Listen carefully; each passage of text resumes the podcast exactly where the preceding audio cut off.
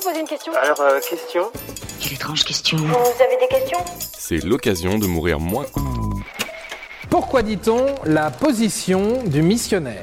C'est la position sexuelle la plus connue et la plus pratiquée. Je parle bien sûr du missionnaire. Mais pourquoi appelle-t-on cette position le missionnaire?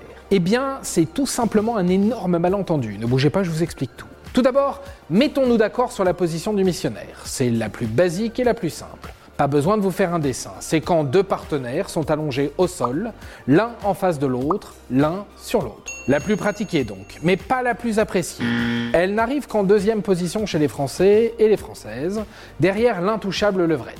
Bref, après ces considérations statistiques, intéressons-nous maintenant à son drôle de nom, le missionnaire. Quand on entend missionnaire et quand on voit la position, on s'imagine forcément un truc un peu militaire, genre un mec qui rampe sur le sol pour aller vers son objectif. Eh bien pas du tout. Missionnaire, c'est pour parler des missionnaires chrétiens. J'approuve la position du missionnaire. En gros, autrefois, il y avait des personnes qui voyageaient pour prêcher la bonne parole et qui tentaient de vous convaincre d'entrer dans leur foi. Et là, eh ben là, vous allez me dire quel rapport entre des hommes de foi et la position sexuelle Eh bien, c'est là qu'entre en jeu Alfred Kinsey, l'homme qui va tout mélanger et foutre un gros bordel là-dedans. Alfred Kinsey, c'est un chercheur et un scientifique américain qui publie en 1948 Sexual Behavior in the Human Male, en version française, Le comportement sexuel chez l'homme. Ce livre est l'un des premiers ouvrages traitant de la sexualité et il est considéré pendant très longtemps comme une base très solide d'éducation sexuelle, avant d'être mis en cause par la suite pour certains points un peu tendancieux. Bref, dans ce rapport, il explique que cette position viendrait de Papouasie-Nouvelle-Guinée, en plein cœur de l'Océanie.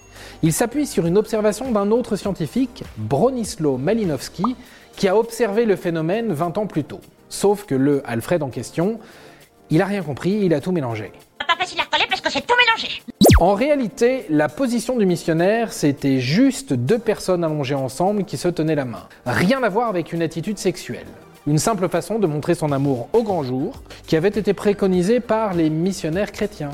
Pourquoi? Pour faire en sorte que les relations ne soient plus cachées malgré la tradition locale qu'ils voulaient. L'objectif est qu'on accède plus rapidement à un mariage et qu'on ne vive plus dans le péché puisque tout le monde est au courant. C'était donc selon eux la bonne façon de faire l'amour, celle qui était acceptée et pas considérée comme déviante ou impure.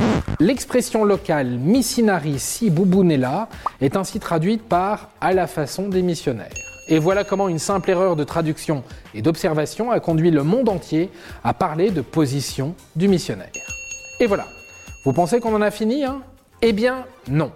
On a certes l'origine du nom, de la position, mais on ne sait pas d'où elle vient. Et pour ça, il faut remonter loin, très loin, très très loin même, du temps des dinosaures. Non, non, c'est pas une blague. Comme le dinosaure. Des scientifiques du Muséum d'histoire naturelle de Berlin ont découvert que certaines espèces de dinosaures ont dû adopter cette position pour survivre. Exemple avec les stégosaures, qui sont de gros dinosaures qui ont la particularité d'avoir de grandes plaques verticales sur le dos et une très longue queue. Et enfin, sur cette queue, des épines très tranchantes. Difficile dans ces conditions pour le mâle de pouvoir s'accoupler avec la femelle en lui grimpant dessus. Pardonnez-moi l'expression. C'est pourquoi les chercheurs ont estimé que les femmes ont dû se mettre sur le dos dans la position du missionnaire pour pouvoir se reproduire et faire perdurer l'espèce. On dit merci qui? On dit merci les dinos. Et voilà, maintenant, vous savez tout. Au revoir, messieurs, dames. C'est ça la puissance intellectuelle. Sapristi Attends, avant de partir, j'ai juste un truc à te dire. Viens découvrir notre podcast Sexo, la question Q. Deux minutes pour tout savoir sur la sexualité féminine.